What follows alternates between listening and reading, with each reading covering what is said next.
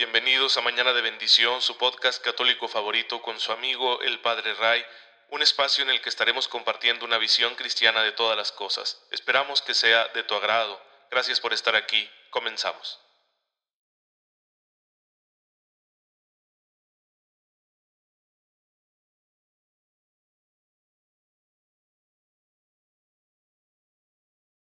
Muy feliz martes, queridos hermanos. Bienvenidos a su podcast católico favorito. Soy su amigo el Padre Ray.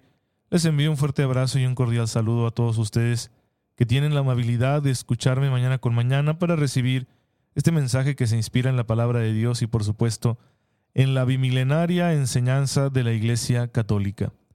Ya saben que el propósito de este podcast es impulsarnos, aunque sea un poquito en este camino de santidad, impulsarnos en la aceptación consciente y gozosa de esa vocación que tenemos, que Dios nuestro Padre nos da, porque Él es el que nos invita, el que nos llama a ser santos. Y para ello, pues necesitamos de la gracia de Dios, por eso mi mejor deseo de cada mañana es que ustedes tengan una fe bien despierta, que les permita aprovechar la gracia de Dios en todas las formas en las que la gracia se va a presentar, para que al aprovecharla nosotros podamos llevar a cabo nuestra vida, realizarla de la forma más parecida a como Jesucristo vivió y enseñó. De manera que nosotros reflejemos, transparentemos la presencia de Cristo en nosotros, porque de eso se trata la santidad. Para ello, hermanos, tenemos que hacerle espacio a la gracia en nuestra vida.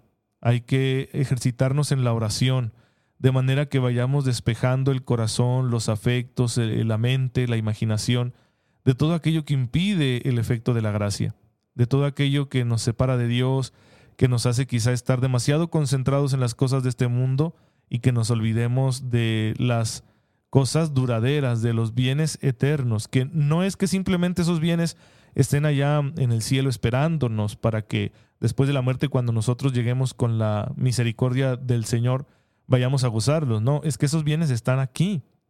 El amor, la paz, la justicia, la verdad son esos bienes. Ya están aquí. Hoy podemos vivirlos.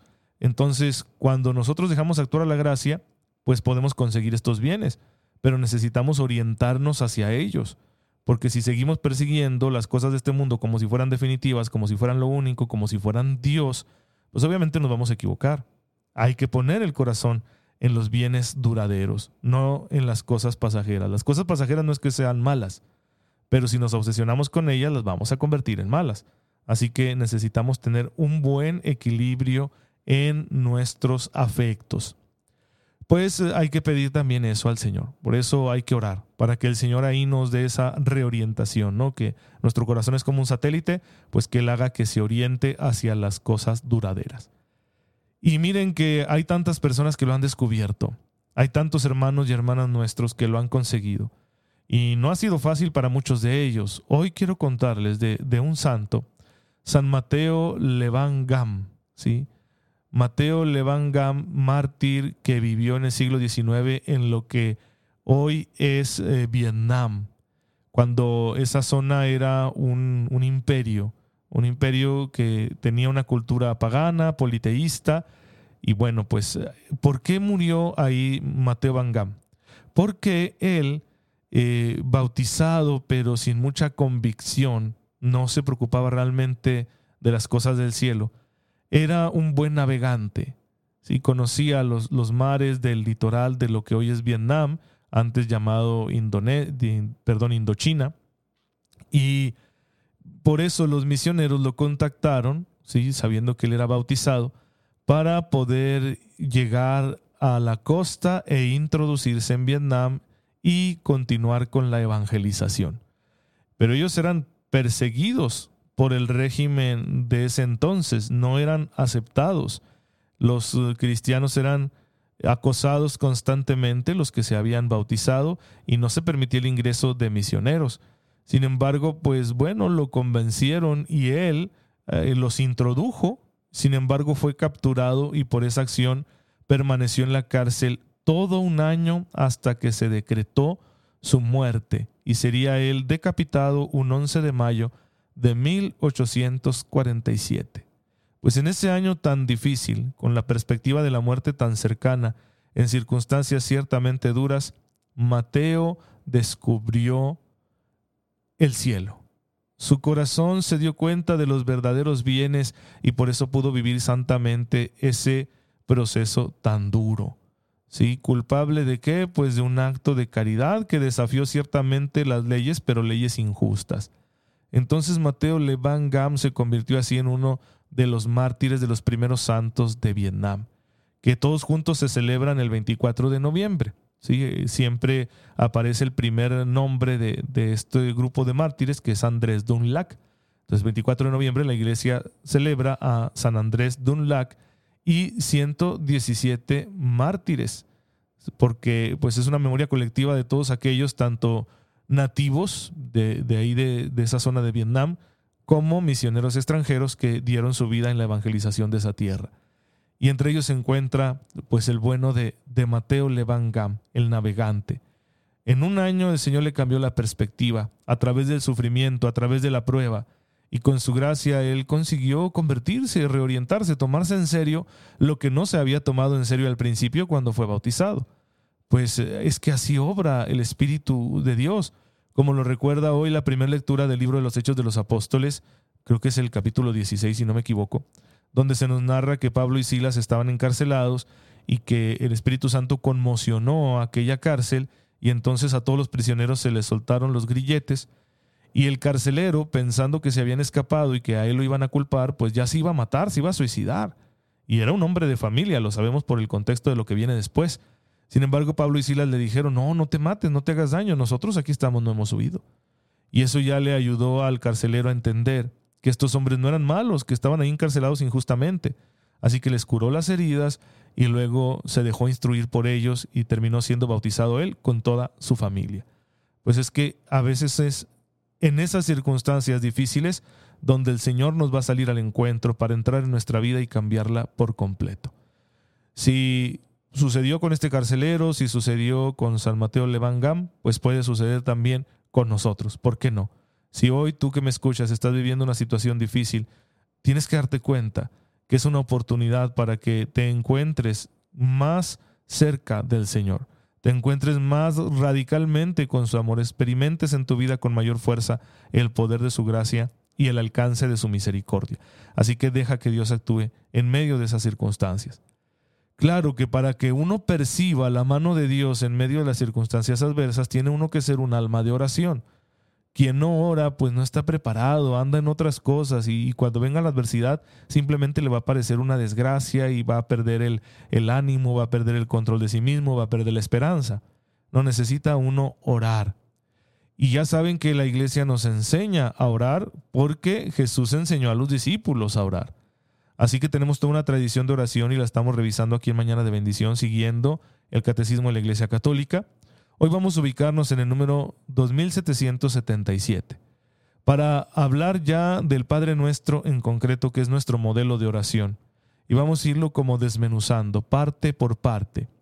Y lo que dice este número es que en la liturgia de la iglesia se nos invita a atrevernos, a ser audaces en el trato con Dios, ¿sí? brincando aquella barrera que sentían los judíos, que oraban con una reverencia exagerada, ¿no? Con temor ante la presencia de Dios. En cambio, nosotros somos invitados a superar esa barrera y a orar con una confianza filial, a orar diciendo, Padre, soy tu hijo y quiero que me escuches. Así, con, con esa actitud que fue la de Cristo y fue la que él comunicó a sus discípulos. Por eso en la liturgia encontramos nosotros esas invitaciones a orar como Jesús nos enseñó, a atrevernos a dirigirnos al Padre con confianza, sin perder la reverencia, ¿sí? Sin perder la reverencia porque no es que nosotros simplemente podamos tratar a Dios como se nos dé la gana. No, no, Él es Dios, nosotros somos criaturas.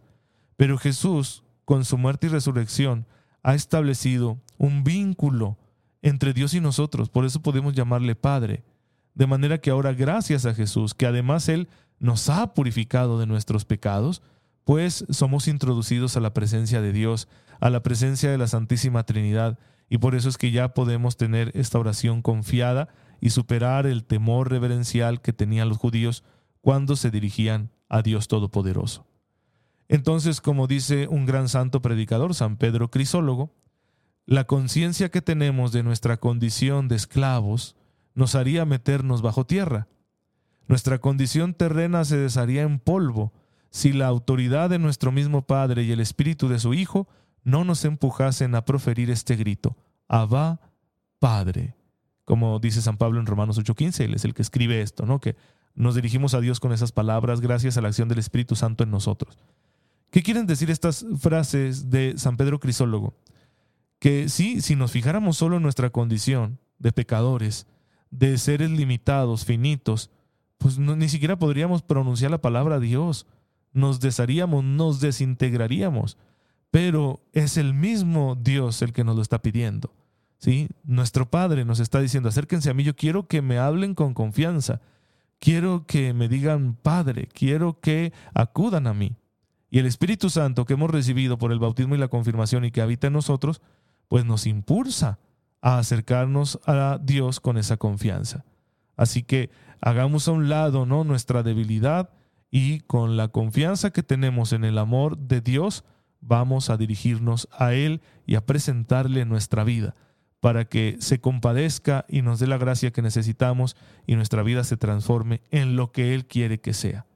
Así que es el mismo Espíritu Santo el que nos va a introducir en la oración. Y la liturgia de la iglesia pues refleja estos aspectos de la oración. Por eso nos va a invitar la liturgia a orar eh, con autenticidad, con simplicidad, sin desviaciones, con la conciencia de que somos hijos, seguros de ser escuchados, humildes pero audaces al mismo tiempo y sobre todo con la certeza de ser amados. Porque todas esas características tiene la oración, la forma de orar que recoge el Nuevo Testamento. Las enseñanzas de la oración que descubrimos en los escritos de San Pablo, en las cartas de los demás apóstoles, en la carta a los hebreos, en el Apocalipsis, e incluso en los evangelios, pues eh, ahí están. Esa es la manera de orar que Jesús practicó y que también los apóstoles practicaron y es la que nosotros debemos también llevar a la práctica. Así que en nuestra oración tenemos que reflejar esas características y como la oración más importante que tenemos es la litúrgica, la oración que hacemos en conjunto, especialmente a celebrar la Eucaristía, pues bueno, obviamente esa oración comunitaria tiene que tener esas características.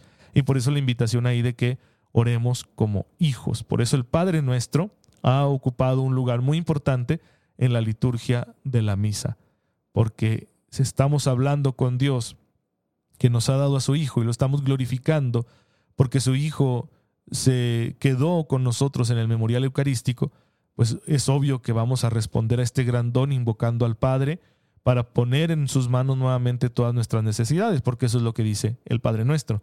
Es una invitación a dar gloria a Dios, pero también a poner en manos suyas todo lo que nosotros necesitamos. Esta es la actitud mejor que debemos tener en la oración. Ahora el catecismo pues va a ir fijándose en las palabras y la primera palabra que va a llamar nuestra atención cuando estamos revisando esta fórmula que es el Padre Nuestro, pues es la palabra Padre. Es lo primero, la primera exclamación. Que hay que hacerlo con la mente pura, dice el Catecismo en el número 2779. ¿Por qué? Porque podemos tener imágenes falsas de lo que es Dios. En el mundo encontramos esos, esos eh, ¿cómo se puede decir?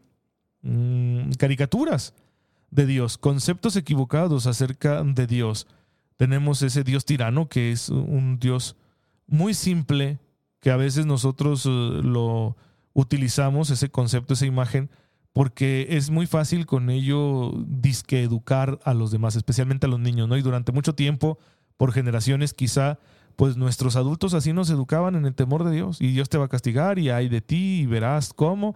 Entonces iba creciendo uno con ese temor, ¿verdad? Especialmente quienes eran más sensibles, pues ese temor se les podía quedar por muchos años. Ver a Dios así como el gran castigador, el gran tirano, que siempre está pendiente de lo que hacemos mal para juzgarnos, pues no es la mejor manera de entender a Dios. No, no se corresponde con la verdad de su ser, ese concepto deformado que no nos muestra el verdadero rostro de Dios. De igual forma podemos hablar de ese concepto de Dios, ese otro concepto que es ver a Dios como una máquina expendedora de bendiciones. Yo prendo la velita, yo realizo alguna acción así bien superficial y Dios me va a conceder lo que quiero. Yo hago una peregrinación, sí, las famosas mandas, que no es que sean pecado en sí mismas, pero a veces son intentos muy burdos de condicionar la voluntad de Dios, como las cadenas, ¿no? Que fueron muy populares años atrás, de aparecía esa hojita por ahí en la iglesia, alguien te la daba y decía, tienes que rezar esta oración, sacar 50 copias, distribuirlas entre todos tus seres queridos, porque si no lo haces te va a pasar algo muy malo. Entonces ahí tenemos otro concepto equivocado de Dios, como si Dios solo existiera para que cumpliendo ciertos requisitos ya nos llegara la bendición, ¿no? Distribuye tantas copias, prende tantas velas, camina tantos kilómetros y va a suceder lo que quieres. Pues no, esa es una concepción un poco mágica de Dios. Luego también tenemos el, Dios bonachón. Ese se está haciendo muy popular últimamente. El Dios que es amor y paz, ¿verdad? Que es como un hippie que está allá en medio de, de unas nubes, de un gas medio sospechoso porque no se toma nada en serio, no hay castigo, no hay pecado, todo está bien, eh, no pasa nada qué religión tú practiques, no pasa nada cuáles sean tus valores porque al cabo Dios de todos modos es bueno y te va a llevar al cielo. Tampoco ese concepto se corresponde con la realidad del el verdadero Dios que encontramos en la revelación de Jesucristo. Entonces, cuando vamos a decir la palabra Padre, tenemos que purificar el entendimiento y el corazón para no intentar estar en la presencia de Dios con ese concepto, para no imaginarnos a Dios de esas formas, que son insuficientes, incompletas, sino pensar realmente en el Dios que Jesucristo nos ha revelado, que es un Dios personal, que nos ama, que se interesa por nosotros, que es justo y al mismo tiempo misericordioso. Así que hay que conocer los evangelios para descubrir en la enseñanza de Jesucristo nuestro Señor al verdadero Dios. Y de esa manera, cuando yo voy a hacer oración y voy a decir, Padre, sepa a quién me estoy dirigiendo, tenga el mejor concepto, la mejor imagen que yo pueda alcanzar del Dios al que le estoy hablando. Si no, pues sería así como un despropósito porque no sé a quién me estoy dirigiendo. No me estoy dirigiendo a alguien que Dios va a decir, oye, ese no soy yo. Si quieres hablar conmigo, tienes que conocer mi verdadero yo. Claro que aquí hay un proceso en nuestra vida donde nuestra imagen de Dios se va purificando, por supuesto. Pero entre más consciente sea ese proceso, pues más pronto alcanzaremos esa recta imagen de Dios que refleje lo que Jesús nos ha dicho del misterio divino con su enseñanza y con su vida. Y de esta manera nuestra oración también será más auténtica porque nos estaremos también nosotros presentando con mayor autenticidad. Así que a la hora de decir Padre, no solo debo tener claro quién es Él, sino quién soy yo. Y no presentarme con altanería porque sigo siendo una criatura. Pero tampoco presentarme con esa reverencia exagerada de los judíos. ¿Por qué? Porque soy hijo y al mismo tiempo no intentar aparentar delante de Dios, porque Él me conoce. Entonces yo no puedo llegar a la oración y poner los ojos en blanco y decir soy muy bueno, yo no soy como los demás. Recuerden el ejemplo de Jesús en la parábola del fariseo y el publicano, sino que debo estar ahí con mi verdadero yo, mostrando la realidad de mi corazón, de mi ser, de mi vida, diciendo Señor, tú lo sabes todo, tú sabes en qué condición estoy, sabes que no merezco nada porque pues lo bueno que hago es por tu gracia y hago además muchas cosas malas porque soy pecador, pero vengo a apelar a tu misericordia porque te necesito. Quiero estar contigo, quiero recibir el don de tu espíritu, quiero encontrar la verdad, quiero tener fuerza para no seguir pecando. Y también tengo algunos deseos, Señor, muy particulares de bienes de este mundo que me hacen falta. También en esto dependo de ti. Necesito trabajo, necesito salud, necesito encontrar a alguien con quien compartir mi vida que me ayude a crecer. Bueno, son peticiones legítimas y puedo presentárselas a Dios, pero con esa actitud de humilde reverencia, pero también de confianza audaz. Porque ni pierdo la conciencia de ser un pecador, pero tampoco pierdo la conciencia de que soy hijo y por eso soy tratado con cercanía y confianza por Dios que es mi Padre. Entonces, cuando voy a decir Padre, debo tener bien claro el concepto de Dios y también el concepto de mí mismo pues atrevámonos a orar. La iglesia nos invita a ello. Jesús así nos lo enseñó. Así que hoy ponte de rodillas, cierra tus ojos, abre el corazón y dile a Dios, Padre, y Él va a estar ahí para escucharte. Señor, te damos gracias porque nos has revelado tu paternidad a través de las enseñanzas de tu Hijo. Concédenos acceder siempre a este espacio de cercanía que tú nos ofreces con el corazón abierto para recibir de ti todo lo que necesitamos, de forma que seamos dichosos en esta vida y sobre todo nos encaminemos al cielo hasta el encuentro definitivo contigo. Por Jesucristo nuestro Señor. Amén. El Señor esté con ustedes. La bendición de Dios Todopoderoso, Padre, Hijo y Espíritu Santo, descienda sobre ustedes y les acompañe siempre. Muchas gracias por estar en sintonía con su servidor. Oren por mí, yo lo hago por ustedes y nos vemos mañana, si Dios lo permite.